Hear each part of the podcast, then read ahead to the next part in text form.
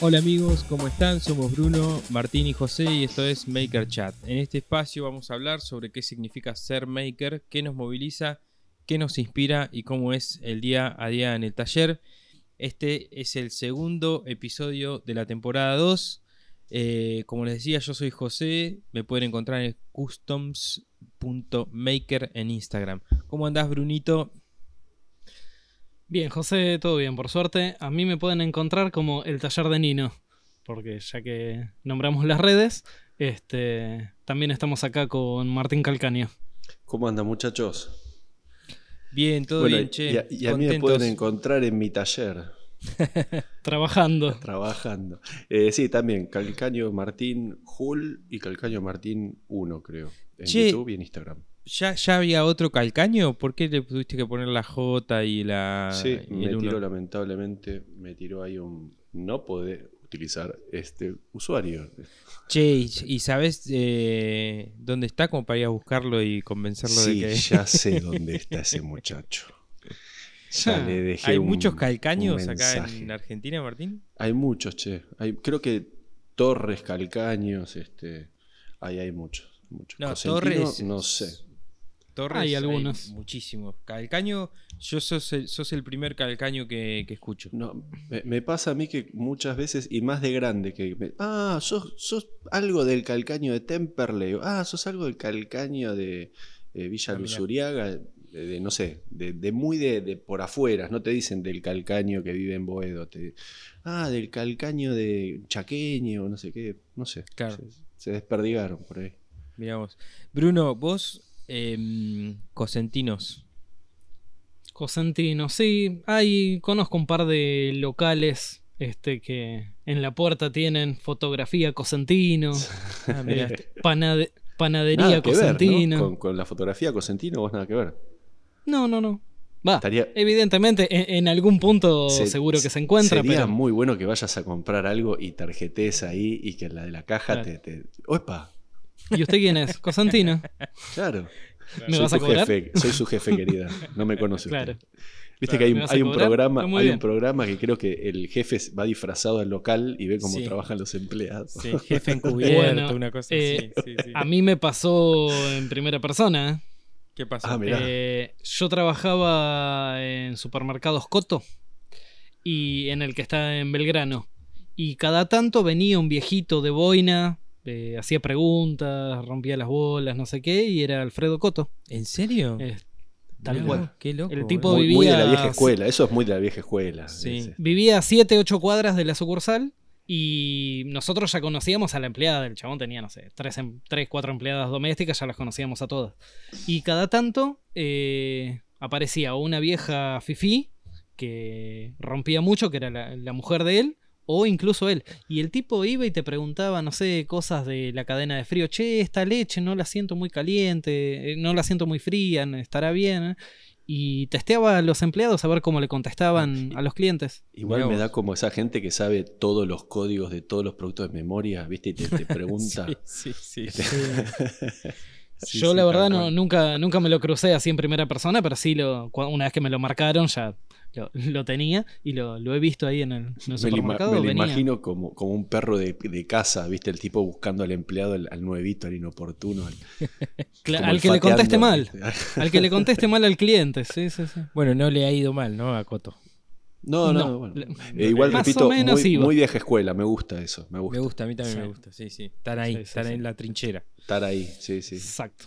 Eh, muchachos, eh, tenemos un tema preparado para hoy que está muy interesante. Eh, dijimos que íbamos a hablar sobre herramientas manuales versus eléctricas o no sé si versus, pero en qué situaciones es mejor una que la otra, cómo empezar, este, cómo empezamos nosotros, qué preferimos, eh, porque hay algunos casos que seguramente preferimos eléctricas sobre manuales y algunos casos al revés.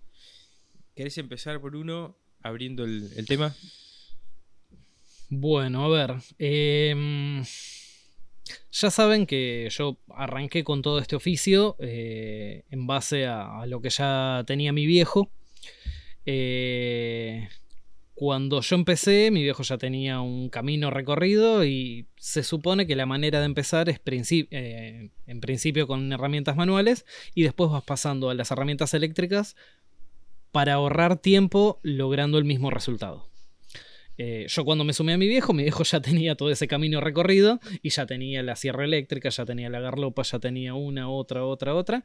Y yo empecé a laburar y aprendí a laburar con herramientas eléctricas.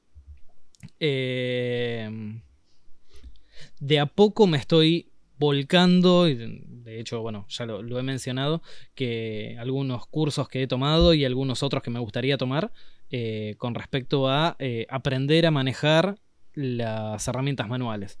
Yo le, encuentro hoy en día mucha ventaja eh, aprender al revés de lo que yo aprendí. justamente eso que decía, aprendes a trabajar con la herramienta manual y después, cuando tenés una producción más amplia, necesitas ahorrar tiempo o lo que sea, pasás a la eléctrica y, y bueno, eso, ahorras tiempo. Eh, hoy en día, que me está costando mucho pasar de la eléctrica a, la manual, eh, no sé si para hacer un corte de una placa de un metro y pico de largo, tener que agarrar un, no una placa de melamina, pero por ahí un tablón de un metro y pico de largo, agarrar un serrucho, uff, porque agarro la sierra, la, circular a batería y en 20 segundos termina el corte. Pero. Termina siendo más romántico que, otra cosa, ¿no? Ese corte. Exacto. Sí, sí, sí. Eh, yo, si tuviera que recomendar algo a alguien que recién está empezando, recomendaría de abajo para arriba. O sea, de lo manual aprender todo lo manual y cuando te está faltando tiempo o precis no precisión porque las manuales pueden ser muy precisas, este, recién ahí pasar a lo eléctrico. Esa sería más o menos mi, recomendación, viendo lo que a mí me está costando hacer al revés. Tener todo lo eléctrico y, me está costando bastante pasar a, lo manual. Hay una cosa también, me parece, que te dan las herramientas manuales, que es, em, de, alguna forma, es que em, conoces más el material, percibís mejor cómo se comporta el material cuando vos cortás con una sierra, digamos, es diferente el sonido, es, eh, es como que... Mm, eh, sí, también cómo, cómo se desgrana el material que hay adentro. Eso, este. eso, aprendés, aprendés más a, ver el comportamiento, los, el chip, ¿cómo se llama cuando se rompe el chip out, que le dicen en inglés el eh, cuando terminas el corte y se te, se te zafa la, sí, un, la, hoja. ¿Cómo se llama? Un, astillado. El astillado. El astillado, el, astillado lo, lo, ves más, digamos, actuar ahí diente con diente. Y, y por ahí la, la, herramienta eléctrica, viste, es medio, medio, lo mismo cortar pino que cortar paraíso que cortar otra cosa y no si agarras una máquina con mucha potencia, la madera que agarres la va a cortar y vos no te vas a dar cuenta si es una madera blanda o, dura. Vos empujaste la sierra y cortó. Aparte, en, el, tal cual, en lo eléctrico vos estás más cuidándote de no cortar, que la máquina no te corte, porque es algo que va a cortar, está cortando. Este, mientras que en lo otro vos dominás el corte y lo que te estás fijando precisamente es que no rompa la madera, ir derecho. Ir justo por la línea. La, eléctrica inclusive ya viene, muchas veces obviamente le pones una guía, un listón o lo que tiene, ni te fijas que vaya derecho porque empujás sobre eso y va solo. Este, es como, son dos planteos completos, para mí dos planteos completamente distintos por una cuestión de tiempo, obviamente. Si te querés poner a hacer muebles, tenés que fijarte si lo haces con manual, si lo haces con eléctrica, eh, los tiempos que te lleva cada uno, los costos que te va a llevar cada uno. No es lo mismo tornear a mano, tornear con un torno eléctrico, cortar a mano. Una simple silla. Pero, sí. Pero incluso lo que decías vos, de que cuando uno va con la herramienta eléctrica, presta más atención a poner el tope, todo, y después vas directamente eh, utilizando ese tope. Muchas veces se cree que la herramienta eléctrica es mucho más rápida pero depende del seteo. A mí me ah, ha pasado de, tener que hacer.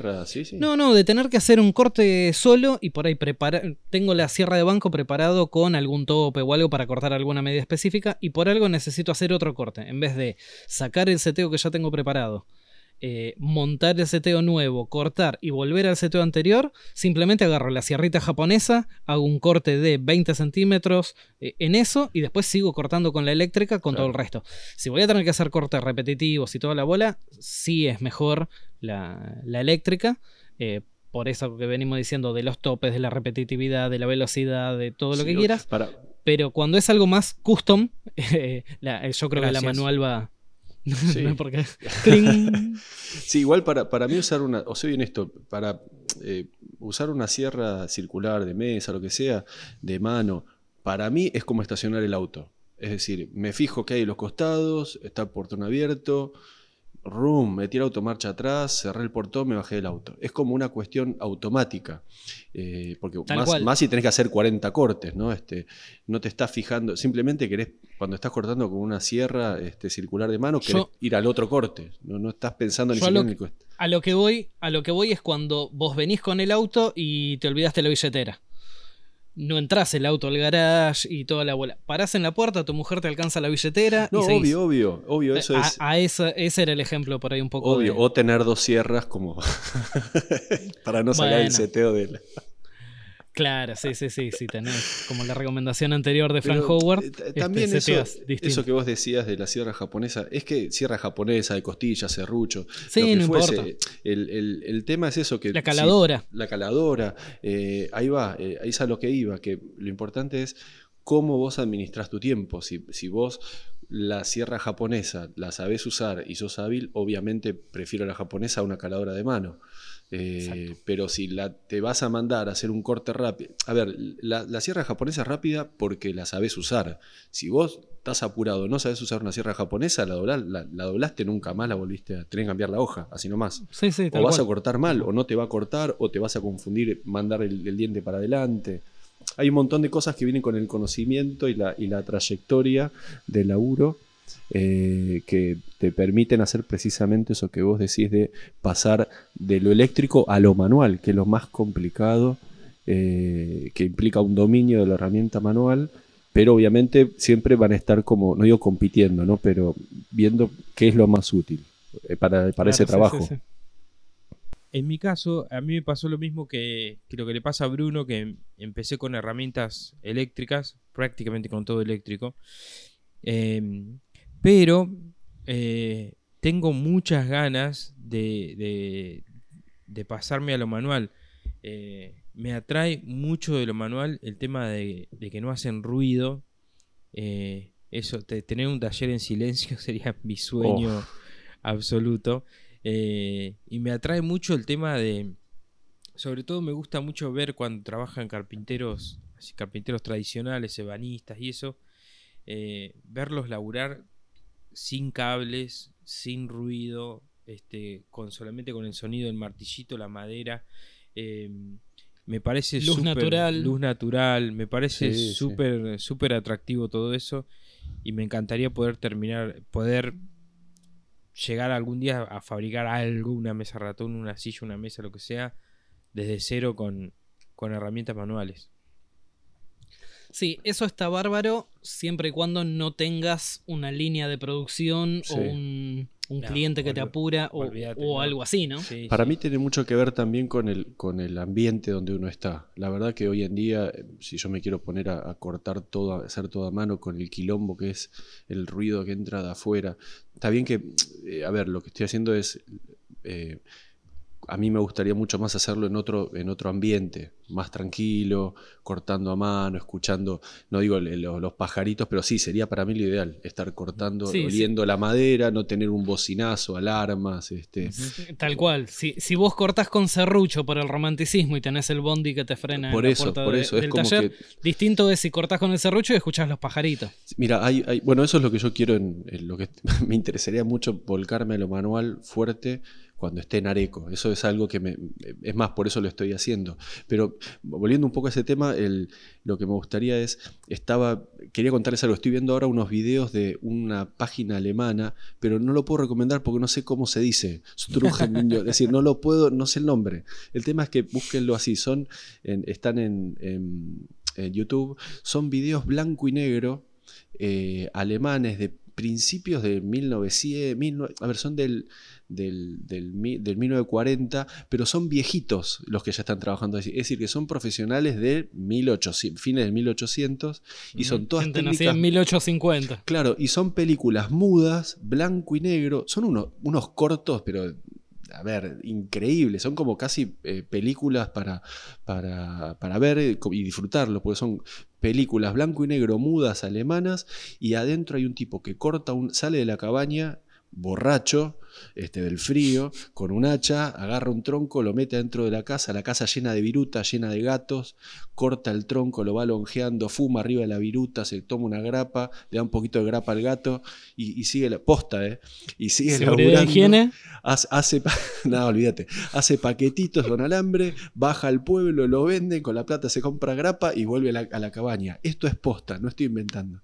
Eh, y de esos hay muchísimos, hay de todas las técnicas y oficios, y es un poco lo que decimos, ¿no? El más allá de la grapa y eso, el, que también es, viene de otra época, viene de, en esa época los tipos hubieran deseado tener capaz que algo eléctrico, eh, pero es como una, una, punta de lanza, una charla muy linda, porque es, lo haces porque tenés, lo tenés, lo haces porque no tenés eléctrico, querés ir porque querés recuperar eso, eh, querés tomar esa habilidad con la mano que es impagable. Para mí es impagable manejar bien un formón, saber cómo está afilado el formón, afilar el formón, seleccionar la madera. Esto es un proceso de aprendizaje, creo que casi como hablar un idioma nuevo. Eh, Tal cual. Preparar la madera. Eh, sí. Es, muy. Es, interesantísimo. La verdad que se ve cada vez más también en YouTube que hay cada vez más gente haciendo eso se, ve todo, se ve el que le gusta y se ve que porque también está, está de moda. No me, este no me puedo acordar quién, quién, me decía con respecto a las herramientas eléctricas y manuales que sería como bajarte de la moto para volverte a subir a la bici. Sí, sí, es eso. Una cosa así. O, casi, inclusive te digo, bajarte de la bici para, para caminar. Este, vamos más atrás todavía. Eh, ¿Sabes que lo que decía José ahí? Eh, no sé, José, perdón, no, sé si terminaste de contar. Sí, sí, terminé, tu concepto. Sí, sí, sí. Eh, Sabes que yo empecé, no al revés de ustedes, pero empecé en otro ambiente. yo en la, facultad este, picaba mármol. Entonces empecé en un, en un ambiente completamente distinto de sonido. tallaba madera, eran gubias, formones, cinceles. Y es como que tuve que pasar a lo mecánico, a, lo, eléctrico, mejor dicho, por una cuestión de, bueno, esta parte hacerlo con el taladro. Entonces, che, Martín, y en vez de toda una jornada, en una hora lo terminabas. Claro. Martín, ¿y cómo, cómo son las clases de, ese tipo de clases? Por ejemplo, ¿que es, en un taller o en un aula? O es mágico, no, no. Eso, mira, eso yo lo hice en la, en la vieja Priliano Porredón, que no existe más. este, Escuela Nacional de Bellas Artes Priliano Porredón. Eh, creo yo fui la última camada, creo que antes de que lo, cierren como escuela individual, ya ahora es parte del, del IUNA, lo que se llama IUNA, perdón. Eh, y el tema es que eso eran, eran aulas gigantes este, donde vos entrabas y tenías la escuela, el aula para arcilla y tenías bateas llenas de arcilla, este, todo el tiempo, me acuerdo de llegar a las 8 de la mañana y ya era todo un quilombo, este, ruidos por todos lados, ruidos de, gente haciendo cosas, clavando, cincelando, este, haciendo perfo, eh, pintando en los pasillos, las clases reventadas, era un, clima de, de creación puro. Yo creo que bendigo el momento que me metí ahí adentro porque empecé a entender qué es realmente lo de ser artista, o mejor dicho, qué es lo que caer en el lugar correcto. ¿Vieron cuando caer en el lugar correcto? Que no te sentís loco, no te sentís eh, que no estás comprendido ni nada de eso. Bueno, y tuve mucha suerte de tener maestros escultores eh, ya grandes. Eh, tuve un, un, gran maestro escultor llamado Rubén Locaso que siempre dije que tuvo la mala suerte de vivir a la vuelta de mi casa, entonces cuando salí a la facultad, llegué a mi casa y lo iba a buscar, pobre hombre, lo volvía loco, y, trabajé con él prácticamente hasta que, falleció. Eh, y él fue un gran un alumno de Troyano Troyani, otro escultor muy grande, argentino, este, bueno, italiano, pero que trabajó en Argentina. Eh, y las clases eran, eran eh, la verdad que era más allá de, yo tenía 20 años, eh, y eran eh, sonidos raros, era magia pura, era ver a la gente que puteaba porque le salía mal. Las clases eran de a varios, obviamente toda la clase. ¿Cómo, cómo? Experimentación, digo. Pura, experimentación y error. Eso era las clases de, escultura, de ni hablar, bueno, grabado. Yo después me, especialicé en escultura, pero era todo el tiempo equivocarse. Escultura, es sobre todo cuando trabajas con un cincel y un, mazo, mm. eh, todo el tiempo equivocarse, todo el tiempo. Y trabajas todo el año en un proyecto. Eh, Porque el tema del mármol y el cincel es, la clave, digamos, es sacar es el golpe. Lo menos posible, pero sacar y no pasarse, sí, ¿no? Es, es, sustractivo, es decir, es completamente distinto a lo aditivo. ¿Era Da Vinci o Miguel Ángel que decía...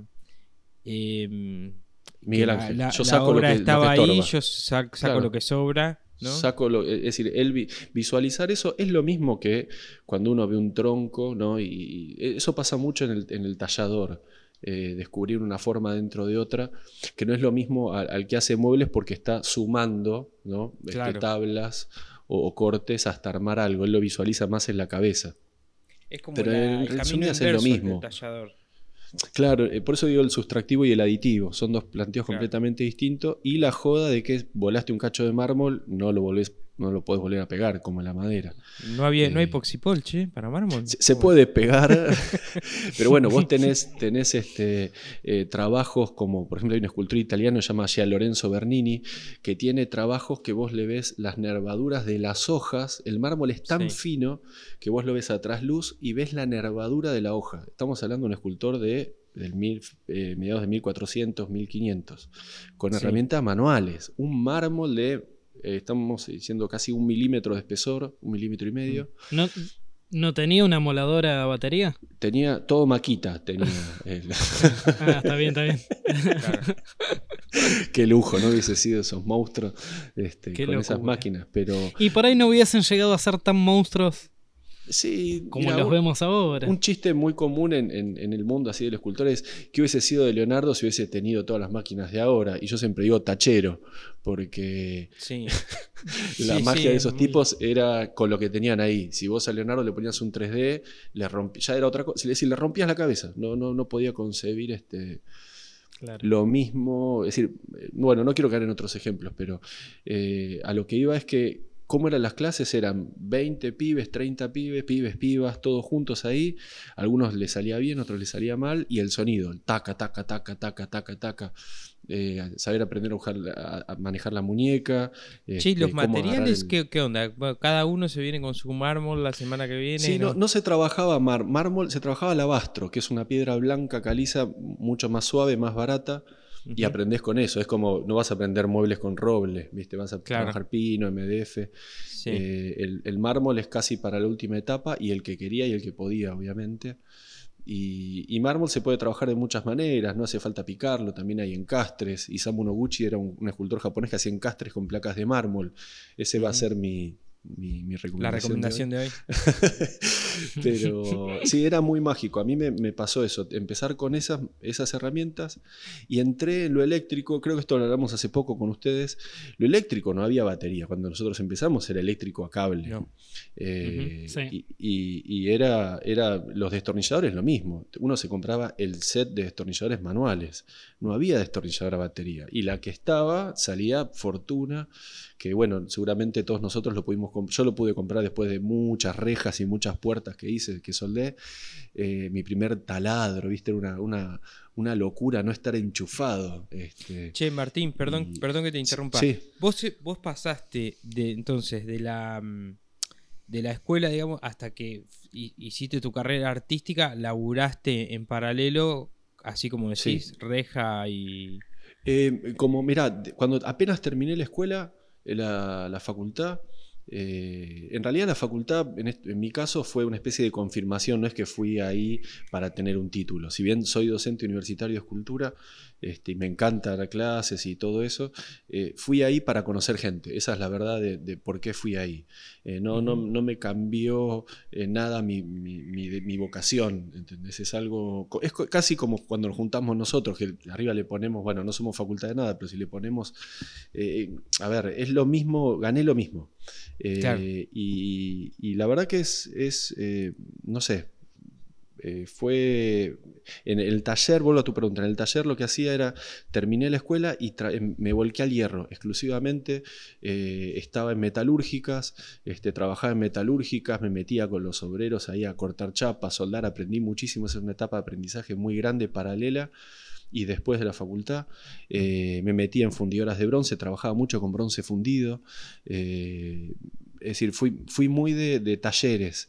Y en mi taller me compré ahí mis primeras soldadoras, este, me enseñó, mi tío me enseñó a soldar, hacía mucho también el taller de mi tío, eh, y, la verdad que eso me llevó a dominar el material, también implica comer. Con las esculturas este, no, no, la pegás, hasta que no la pegás no ves una moneda, así que empecé a hacer rejas, empecé a hacer puertas, hice un tiempo muy grande de herrero, eh, herrero de barrio, pleno floresta, a dos cuadras del Parque Avellaneda un taller chiquito, un, estacionamiento de un auto. Glamoroso. No, olvídate. Este, por ahí pasaron unas cosas, unas magias increíbles, porque yo vivía ahí. Era, estaba el taller, que era un estacionamiento del dueño y un tano que vivía arriba. Y como el taller era alto, había un baño adentro con techito y tiraba un colchón arriba del techito del, baño y dormía ahí. Este, Imagínate lo que era llevar una piba ahí, ¿viste? Muchas no entraban. Pero, pero bueno, como eran compañeras de, el sátiro de, de todo eso, era como que tenía magia el lugar. No se asustaban. No, no, no. No, pero era, fue una etapa bárbaro. Bueno, aprendí muchísimo de herramientas ahí. Eh, también de estar, meterme en metalúrgicas, eh, aprendí muchísimo de técnicas, de cortes, etc. Pero bueno, lo que, dice, lo que decía, y volviendo al tema que estamos hablando, era de batería manual. Empecé con lo manual, enseguida agarré lo eléctrico. Eh, y mi manual fue muy específico, ¿no? Porque el, mármol no es lo mismo que tallar madera, es otro golpe. Es como que no entré con una técnica pura ni de carpintería ni, ni de hierro, eh, pero sí me sirvió para manejar bien la mano, adecuar la mano, saber cómo empujar un material, cómo golpear, encontrar el punto, la beta. Lo mismo que trabajas en el mármol con la beta, los colores, es exactamente lo mismo en la madera. Por eso me resultó muy fácil pasar a la madera. Y además hay una cuestión de la, habilidad manual. ¿Viste? cuando, se ve, cuando ves a alguien que no está acostumbrado a trabajar con las manos y agarra un destornillador y decís, no, te vas a, te das cuenta que esa persona no sabe agarrar, ¿viste? sí, sí, sí. Bruno, ¿y, vos cómo, cómo hiciste tu traspaso de lo que, digamos, eh, mientras tu viejo tenía el taller de carpintería, vos este, ibas estudiante, la secundaria, qué sé yo. ¿Cuándo fue que dijiste, bueno, este es mi taller? Qué difícil. Eh, yo, por ejemplo, eh, cuando era chiquito, por lo que me cuenta mi viejo, yo no tengo noción de eso, él me llevaba como guardería al taller. O sea, yo estaba de vacaciones y mi, o estaba en la peluquería de mi mamá o estaba en la carpintería de mi viejo. Y eh, me tenían un rato y un rato. Y mi viejo me tiraba un par de maderitas en el piso, un martillo el más chiquito que tenía en el taller y un puñado de clavos. Y bueno, él, me contaba suena, como una película argentina, ¿no? Claro, este, de hecho, un puñado de clavos y un martillo. y yo me entretenía. Un martillito, papi, papas las maderitas. Al lado del puerto. tal cual, tal cual. Eh, él, en la entrevista que, que, le pude hacer a mi viejo, Em, él me decía, de, yo te tiraba 50 clavos y no... O sea, como que tenía, él me veía una habilidad porque de los 50 clavos que me tiraba, por ahí no se me doblaba ninguno. Y él decía, ni, a mí me pasaba eso.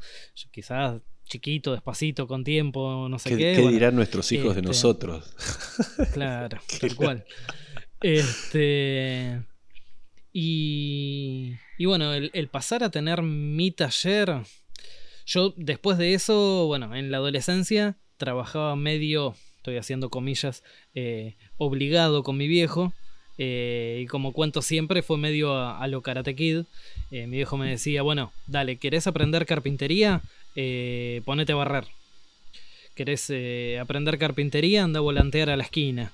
Y, no me enseñaba carpintería o por lo menos Kid la, la, onda. Claro, a, lo Karate Kid yo no veía que me estuviese enseñando carpintería, pero bueno, una cosa hacía la otra, mm, no sé, empecé a familiarizarme con los nombres de las herramientas, las distintas técnicas, o simplemente él me decía, bueno, mira, tenemos que cortar todos estos tablones. Yo voy cortando, vos sosteneme la madera. Y no, y yo, bien de adolescente, quería cortar yo. No quería sostener la madera mientras cortaba otro. Pero bueno, el, ir viendo eh, también te hace, te hace aprender. Eh, después de eso, mucho tiempo odié. Eh, no sé si odié, pero me alejé de, de, todo lo que era carpintería, taller y todo bien de, rebelde, me imagino yo. Está bien. Adolescente rebelde de mi viejo va por este lado, bueno, yo voy por el opuesto. Eh, ahí fue que, eh, bueno, empecé a laburar eh, en Coto, empecé a laburar típico delivery en una roticería, este, me fui a laburar en una empresa de sábanas y acolchados con unos amigos, después intentamos poner la empresa propia, pero en sí el montar mi taller fue al mudarme con mi mujer, me di cuenta de que yo estaba acostumbrado a tener todas las herramientas. Entonces, iba y me compraba una cosa, iba y me compraba otra, eh, necesitaba hacer tal cosa y en vez de llamar a un electricista y me compraba las pinzas y me ponía a hacerlo yo.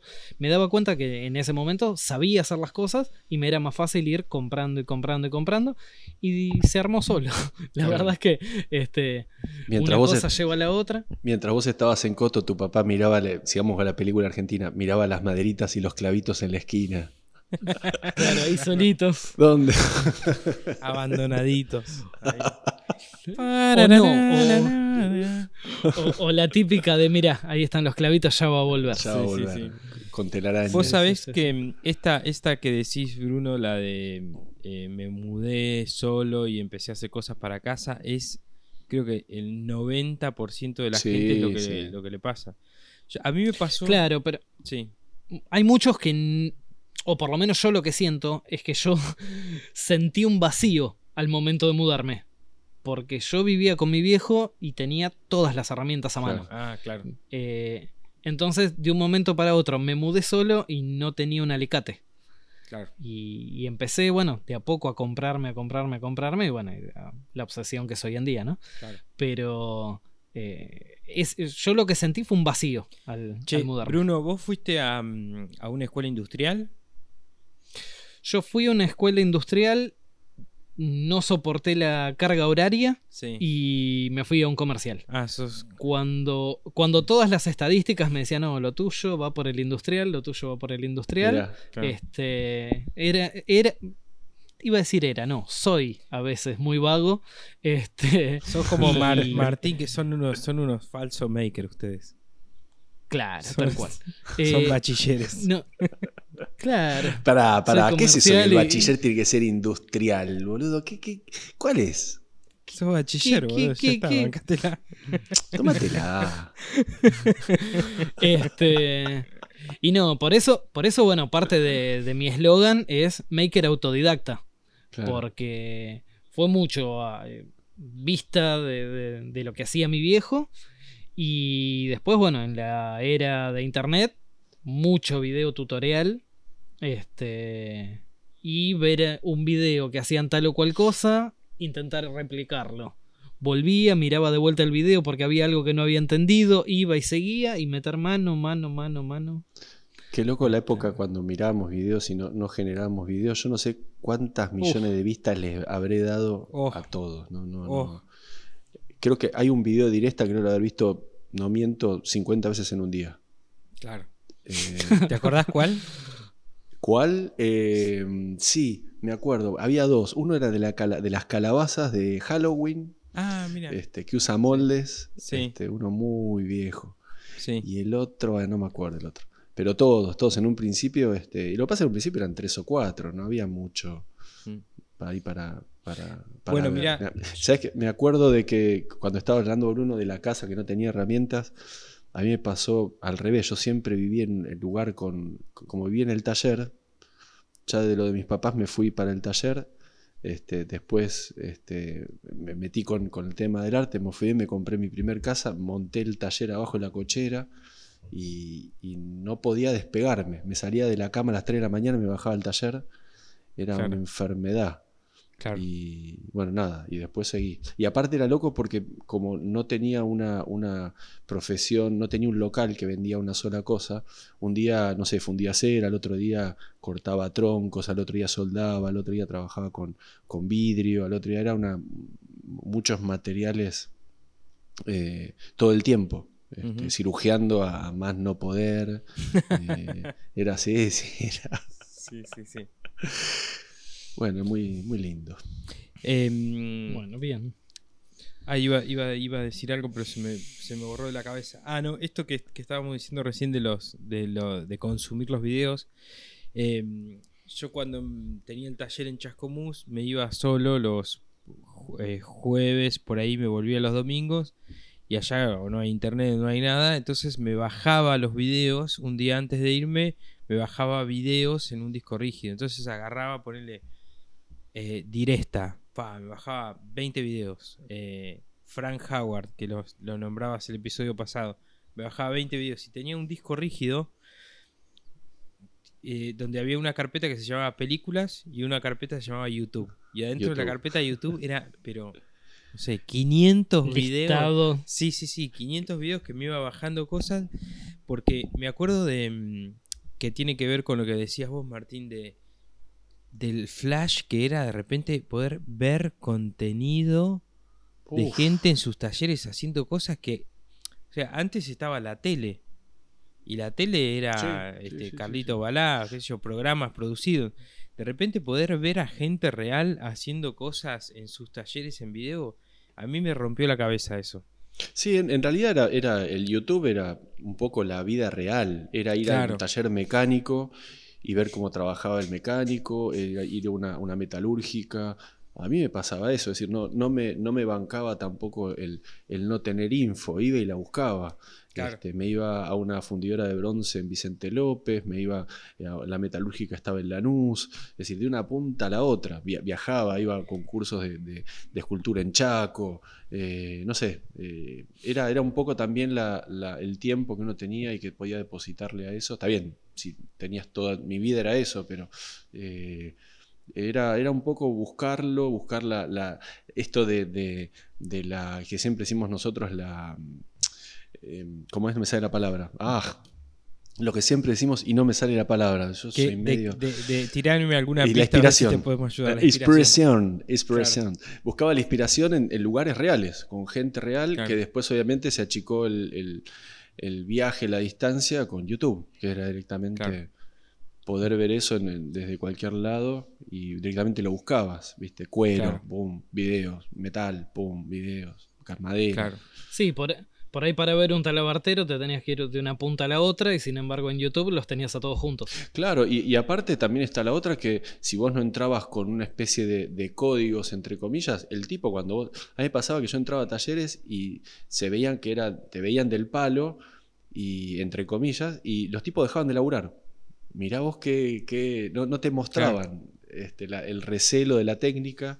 Eh, es, muy, es muy complicado. Una cosa es un cliente, otra cosa es un tipo que sabes que te está yendo a ver cómo agarrás este, la maderita. Eh, ¿Qué materiales usás? ¿Qué máquinas tenés? Me, pasó patente, nunca me voy a olvidar, una, metalúrgica que fui. Este, también hace mil años y, había un pibe soldando conmigo y entré eh, me lo presentaron porque nada, mirá, el Martín va a hacer un par de trabajos, el tipo automáticamente dejó de soldar. Este, y el tipo le decía, bueno, bueno, eh, soldado. Me dijo, no, no. Y no le podía decir que no porque estaba yo ahí. Y el flaco era que lo único que sabía hacer, no sabía ni leer ni escribir el pibe. Era un pibe de 18 o 19 años. Solamente sabía soldar. Y soldaba como una bestia. Y me acuerdo que el dueño me dijo, vení, vamos a verlo a Pepito, no sé qué, que sabe soldar como un dios. Y cuando voy, el flaco paró de soldar. Claro. Este, este, este es mi gran recurso y no lo voy a. claro, obvio, y completamente entendible. Este, tampoco yo le iba, le iba a patear el tablero al pibe, no es que iba por el puesto de él, pero, pero había, un poco de eso también en los talleres y, también es entendible porque lleva toda una vida aprender una técnica ni hablar que se pasa esto siempre de herencia, ¿no? Este como Nino bien sabe. Eh, hoy en día eso cambió completamente. Eh, como las herramientas eléctricas que veníamos hablando del... a batería. ¿Ustedes se acuerdan de las primeras máquinas a batería? Lo que pesaban las baterías. Era una locura. Era una locura. y lo que duraban. Y lo que duraban. Era como lo mismo, yo lo comparo con los celulares. Eso te iba a lo decir. Ponías a cargar, lo ponías a cargar una hora y media para utilizarlo 15 minutos. Sí, sí, era. era no, ¿qué una hora y media? Yo me. bueno, con suerte. Hay, hay, hay, cosas que tardaban 8 horas en cargarse. Que tenías que dejarla a la noche para. Y, después te daban de utilidad. Pero para. Una hora. Y, eso de comprar batería extra, olvídate, venía con una batería. No, no se conseguía. No se conseguía. No se conseguía. Es más, yo me acuerdo los taladros que compraba mi viejo. Vos tenías el, transformador que iba a la pared y el cable que se conectaba a la batería puesta en la, atornilladora. Con lo cual no podías eh, enchufarla, estar cargando y a la vez estarla utilizando. claro. Este, a mi viejo por ahí alguna que otra vez se le rompía, iba y compraba el mismo modelo y recién de esa manera tenía, dos, baterías. Claro. Pero porque había comprado dos que, se le habían roto o, se le había roto, no sé, el transformador, no se conseguía repuestos de ese transformador, este, y recién de esa manera. Hoy en día, no sé si la mayoría, pero muchas te traen obviamente el cargador separado de lo que es la herramienta para que puedas cargarlo y dos baterías. Entonces, mientras estás utilizando una, la velocidad de carga es mucho más rápida que, la autonomía que te da. Inclusive el concepto de la herramienta inalámbrica cambió completamente ya desde que lo más importante es la batería. Es decir, vos con esta batería vas a poder usar todas estas máquinas. Vos compras la batería y, todas las que van a salir. Y claro, tal cual. Este, más allá de obviamente duración, tamaño, sin carbón, es decir, ya se amplió una cosa que es una locura, ¿no? Lo que es inalámbrico. Este ya de por sí te dicen 6 horas de autonomía de trabajo, 40 minutos de carga. Sí, claro. Sí, sí, sí. Y si utilizas el cargador rápido, 25 minutos. Y después tenés 9, 12, 18, 20, es decir, todos los volts del voltaje, de la potencia, este, eh, y, las baterías, los packs de baterías, de cuántos este, amperes. Es como una. Ya es, realmente que si no sabes, este, podés comprar cualquier cosa. Es como que hay tanto. Baterías inteligentes que te largan lo que la máquina necesita. Ah, bueno, sí, sí, es, es, este. A mí, a mí lo que me impresiona es es todo esto que obviamente para nosotros es un, es un placer, es el paraíso, que podés elegir la herramienta, no, no te compras un atornillador eléctrico o un agujereador, un taladro inalámbrico, eh, te compras la, herramienta precisa para ese, si vos querés y tenés la posibilidad, te puedes comprar la herramienta eléctrica inalámbrica para el trabajo preciso este, que tenés que hacer. Es casi como ir a comprar un formón específico para tal trabajo para de la madera. Un corte. Para hacer un corte. Hoy en día están existiendo eh, en, el haber una cantidad de herramientas eléctricas que casi son evitables, pero bueno, existen porque se consumen. Eh, y obviamente toda esta, esta, oferta no, no, existía, festejo que exista, eh, pero también te rompe el bolsillo, ¿viste? Si no tenés un sponsor que te da o vos no tenés un ingreso con otra cosa, te, mata, te mata porque te lo muestran todo, el día. Claro. Claro. Y, llega un momento que te dicen necesitas esto. Sí, sí, sí. No, es quiero esto, es necesito. Y lo peor es que cuando lo conseguís, al toque te sacan otra. te sacan otra que no tenía este modelo. sí. sí, tal cual, tal cual. Bueno, a mí me, tiene otro. A mí me pasa, eh, me, me, molesta mucho eso del tema de las memorias y de los USB y todo eso. Viste que sale eh, no sé, año a año se van duplicando la capacidad de las cosas y decís, loco, ¿por, qué no lo sacaste el año pasado a esto? ¿Por qué lo, para venderte dos? Lo, lo, vas haciendo tan gotero, ¿viste?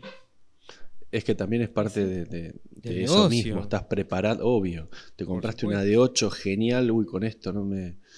También cambia, lo que cambia es. Saliste del negocio con la de 8 y te dicen, pero ahora salió la de 16. ¿Sabes también qué pasa con eso? Que eso viene muy arraigado al tema de la calidad con la que se filma. el archivo que vos generás con las últimas cámaras ocupa mucho más espacio que las que hace un año. Ni hablar hace seis meses, para decirte un año. Pero una memoria de más datos, más, calidad de imagen, la memoria inclusive cambia de esa, de esa, de esa cámara a la otra, te cambia el modelo. Mira, sin ir más, este, más lejos, el otro día eh, compré una linternita chiquita, no sé si la vieron, este, marca Fenix. La vi, la vi. Eh, que me salió, no me la dieron, me la compré, eh, 4.500 pesos. Decir, tiene boludo. 2 pulgadas de largo, Mm. tiene 700 lumens, es decir, es una locura. Eh, Para hacer algo tan chiquito es por- muy potente. Es muy, es decir, lo que estás pagando obviamente es la reducción de la linterna con la potencia, pero la prestancia que tiene eso, porque ya me mandaba mensajes, pero ¿por qué esa plata te hubieras comprado un atornillador? Y digo, no, flaco, el tema es que cuando vos estás de ese lado ves solamente de la herramienta, pero de este lado yo tengo una cámara, tengo iluminación, tengo una computadora, un programa de edición, es decir, tengo también que invertir en ese tema. Claro. Eh, y esta linterna es precisamente para mí una herramienta de trabajo para que el video salga mejor. Para cuando estoy, eh, estoy filmando lugares con poca luz o de golpe no me gusta, no me llega la luz, pum, me clavo eso ahí. Y aparte, lo más lindo que tiene ese clip para la, la gorrita y. es, un, sí, es sí. un clip doble, ¿no? bueno. Es un Es clip, en realidad tipo es. una el- S. Claro, es un doble S porque vos podés ponerlo para atrás o para adelante cuando lo guardás. Eh, Pero lo importante es que no te. Me iba a comprar. Yo ya usaba una, una lintervincha, viste, que es lo más incómodo, sobre Ah, todo cuando sí, te tengo. lo sacás, viste, los elásticos que es hace. más para ¿no? camping, eso, más para. Es más para camping. Mm. Y esta es, ustedes saben que yo soy un trastornado de todo lo chiquito para meter en el bolsito, lo- el, el EDC, Sí, amo el, EDC. Everyday Carry. Eh, Sí. el- sí, bueno, el, el bolsito este que me hice, y esto entra perfecto ahí, es como una, una, una cosa súper útil chiquita, por eso repito lo del precio. Eh, pero bueno, hay, de- hay mil cosas para invertir en esto. ¿no? Yo tengo el, no tengo, el, tengo el honor de tener el bolsillero, no sé si le pusiste algún nombre, Martín, al bolsillito de cuero. Porta herramientas. Porta herramientas de bolsillo. Es impresionante lo cómodo que es. Es, es increíble. No, no me imaginé que es, es como no tener nada. No te- sí, es, es tremendo. Es muy bueno. La verdad que cuando los pongas a la venta, loco, yo lo voy a recontra recomendar porque es, este, es espectacular. Es súper cómodo. Creo que todos tienen que tenerlo. Vos sabés que es algo que me, me parecía, lo- no sé por qué tardé tanto en hacerlo, es un modelo que lo quería hacer mucho, obviamente ya tengo tres modelos más en mente, con doble bolsillo, con eh, más específicos, portacinta, tengo que hacerle uno a Bruno especial, porque sé que él, él me lo está pidiendo, eh, pero quiero hacer como para varios oficios, esa es la idea. Eh, y todo esto viene de, no inventé nada, es el, el bolsillito del farmacéutico, que lo vimos toda la vida, este, de plástico con las viromes, y, y el concepto viene de Para ahí. que no se le reviente la virome, La virome en el en coso. el delantal. Claro, acá el concepto era distinto, era simplemente cuando yo llegaba al taller me tenía que poner la, el cortaplumas, el cúter, la virome, el pirulito, el otro cosito. Era Sí. 70 cosas en el bolsillo, una por una. Ahora con esto te lo metes de una y lo sacás de una. Eh, igual el concepto que más me interesa es que sea el taller móvil. Eso es un taller móvil. Eh, por eso me quedó chico, porque ya metí cinco cosas, ya no me entra más nada y tengo como otras 10 para meterle. Y bueno, Martín, Y- pero va- vas, vas a terminar haciendo como el, el hombre orquesta, ¿viste? El hombre. Que va caminando y va sonando el bombo. Claro, y yo el creo que el próximo proyecto tendré- El próximo proyecto te tendrías que hacer la mochila, taller móvil. No, Llegas no, al el- taller y te pones, en vez de sacarte la mochila cuando llegas al taller, te la pones. Un engletador arriba de la cabeza. La cabeza. ¿viste? Este, no, no, el tema es ese, es tener, tener algo cómodo, chiquito, que lo puedas llevar y que te permita trabajar en cualquier lado, de cuero. Sí, tiene, tiene un, un poco de todo, ¿no? Porque obviamente esto, te vas a los Atlas, estos Atlas 46, que son este, esta empresa que hace los bolsos y los chalecos, que tienen bolsos para todos. Este, y, y es mucho mejor. Esto es más romántico, qué sé yo, está cosido a mano, tiene la- No, la- no, es otra cosa. un poco sí. producto de YouTube, ¿viste? Y Que- es que- súper cómodo. No puedo hacer más énfasis en eso. Es súper cómodo. Es como no tener nada. De repente eh, te das cuenta de que tenés al lado de la mano un montón de Sí. cosas y no te... Es, es impresionante, la verdad que... No, no se te van para el No, y- fondo del bolsillo, eso es No, lo que no. también Aparte, quería. no, no te rompen los pantalones. Para No nada. te rompen los Yo me, acuerdo, pantalones. yo me acuerdo, mi viejo o incluso yo antes de comprarme pantalones de trabajo, que utilizaba obviamente un jean común y corriente, todos los bolsillos Yo rotos. los tengo así, Sí, todos rotos. Sí, hasta Todo ahora. roto. Bueno, No, no solo roto el fondo, sino también roto el borde, porque ahí enganchás con el clip todas las cosas. el borde, o, o si metes muchas cosas en el fondo del bolsillo, empezás a romper el jean, Sí. la parte de adelante. La parte de adelante, asoma. Sí, sí, sí. Muchachos, este, estuvo muy, muy, muy buena la charla. ¿Quieren...? Este, ¿Ya terminamos? Ah, ya terminamos, hizo cortito. Este. ¿Quieren agregar mirá. algo más Opa. sobre herramientas manuales o, o eléctricas? A mí me encantó como... cómo se dio la charla? Eh, yo agrego una sola cosa. Cuando, en el taller, cuando eh, vienen a, tomar clases, este, siempre digo que vienen a. La mayoría viene a tomar eh, eléctricas, viene a aprender eléctricas, y ahí les paro el caballo y le digo, no, flaco, vamos al revés. Este, empezamos con manual, por una simple cuestión de que si sabes manejar el manual, vas a poder trabajar mucho mejor lo eléctrico.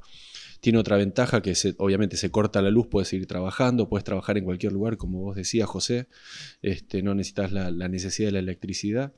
Pero es cierto que si sabes trabajar la herramienta manual, cuando entendés el concepto de cómo responde la madera a, una herramienta que le está, que le está eh, cortando, cuando agarras lo eléctrico ya es como que te va a salir mucho mejor el corte inclusive, porque te estás escuchando que estás exagerando, estás apurando la sierra o que tenés como otro panorama.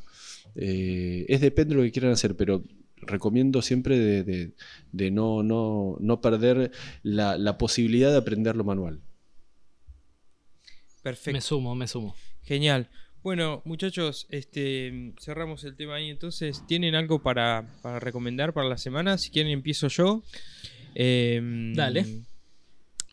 Estuve viendo últimamente un canal que está bastante en inglés, así que perdón, perdón a los que no les gusta ver videos en inglés, pero está muy bueno. No, se puede ver sin, sin, saber lo que está diciendo porque se entiende, digamos, con los videos.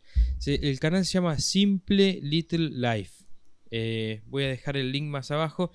Y está buenísimo. Es un chabón básicamente que se fue con la familia a un campo ahí en Estados Unidos este, la típica que le llaman off the grid, a vivirse fuera de, la, de la civilización, digamos. Pero el tipo, sin embargo, ¿no? Este, consumen todo lo de la civilización, tiene la electricidad, compra herramientas, hace testeos de cosas, fabrica cuchillos, se hizo una forja, eh, muestra de que, cómo, cómo trabajan ahí su granja eh, su rancho diariamente y está buenísimo, está buenísimo el estilo, está buenísimo cómo filma, eh, la calidad de contenido que hace y, en general es como para, para ir viendo para ir viendo todo lo que hace. Martín me, hacía seña como diciendo que sí, ¿lo, lo conoces al canal? Sí, sí, sí, sí, es, es muy bueno. Hay, hay, por suerte hay bastante de eso ahora. Eh, que toman esa decisión inclusive de, irse al medio del monte, medio del bosque sobre todo, y los ves ahí que interaccionan con la nieve, con, es, es, muy lindo, la verdad que acá que no tenemos nieve ni tenemos, digo, capital, provincia de Buenos Aires, no es cotidiano que en invierno haya un metro de nieve, eh, es muy lindo y, y no sé, casi que envidiable ese, ese entorno. totalmente, totalmente. Así que bueno, eh, yo recomiendo eso, voy a dejar el link más abajo. En la descripción van a poder ver el, link. Simple Little eh, Life se llama el canal. Brunito, ¿vos tenés algo para recomendar? Sí, sí, sí. Em, yo lo que voy a recomendar eh, son los canales de un muchacho el cual yo miraba eh, antes de arrancar a, generar videos de, YouTube y todo. Y hoy en día, por suerte, lo puedo considerar un amigo. Este, tenemos los teléfonos el uno del otro, compartimos grupos de WhatsApp y todo. Eh, es un muchacho mexicano que está viviendo en Canadá. Eh, Martín Chavarría se llama. Él tiene los canales en el garage de Martincho y en el taller de Martincho, bueno, tiene, tiene dos. Eh, es un muchacho que maneja, bueno, casi todos herramientas eh, eléctricas generó un segundo canal porque, bueno, él maneja todo, herramientas de primera línea y, bueno, hasta le hacían bullying de tener tan, tan buenas herramientas. Este, entonces generó un segundo canal con herramientas de segunda línea para mostrar que se puede trabajar de la misma manera con herramientas no tan caras, la verdad, un fenómeno. Qué grande Martín. Este, si vamos al tema de este capítulo, que es la herramienta manual, versus la herramienta eléctrica, bueno, Martincho mete eh, todo eléctrico y, la verdad que es un fenómeno laburando, más allá de la filosofía Lean que, aplica mucho en, su trabajo, eh, es un tipo muy ordenado. Y, eso le hace tener una producción. Eh, él, su trabajo principal es instalador de muebles. Él no fabrica muebles, sino que lo mandan a instalar muebles que fabrican otros y él, eh, bueno, vive de eso y, va subiendo todo el tiempo tips, plantillas, tours, eh, parte de, la comunidad de, México y eso, bueno, viene, viene de la mano de él, así que es, es mi recomendación de la semana. Excelente, Brunito. Eh, Martín. Eh, bueno, ahí yo había dicho antes, este, había nombrado a Isamu Noguchi, como saben, quería empezar a meter también este, escultores, pero más que escultores son eh, gente que tiene técnica. Este, la idea es mostrar un poco un abanico amplio de, todo tipo de técnica. Eh, Isamu Noguchi tiene todo tipo de trabajos, es norteamericano, si bien tiene nombre japonés, tiene padre y madre americano y, y japonés y él trabajó en la década del, del, 70, los 80, un poquito antes también. Este, lo más importante, a ver, él trabajó con todo tipo de técnicas, trabajaba mármol ensamblado, este, mármol como si fueran encastres, pero en vez de madera con láminas de mármol, cambió también conceptos de mármol. Tiene la fachada del Rockefeller Center hecho todo en acero inoxidable, es una locura.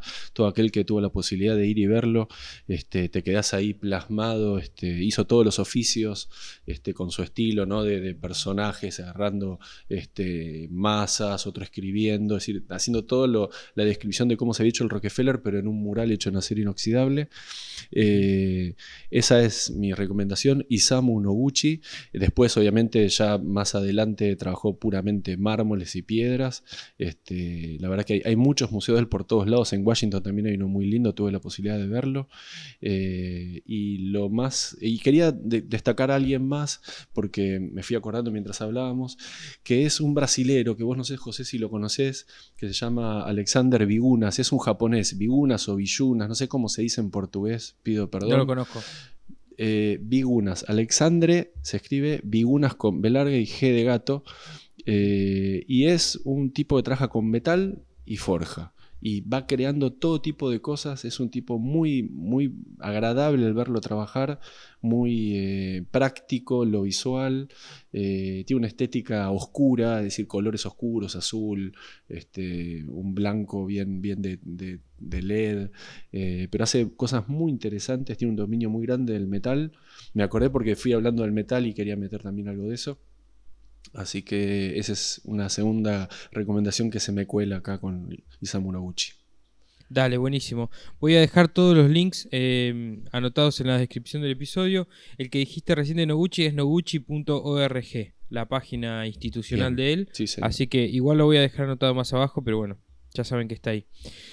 Bueno chicos, estuvo buenísimo este episodio. Eh, nos vemos la semana que viene. ¿eh? Señor, nos vemos. Adiós, hasta luego.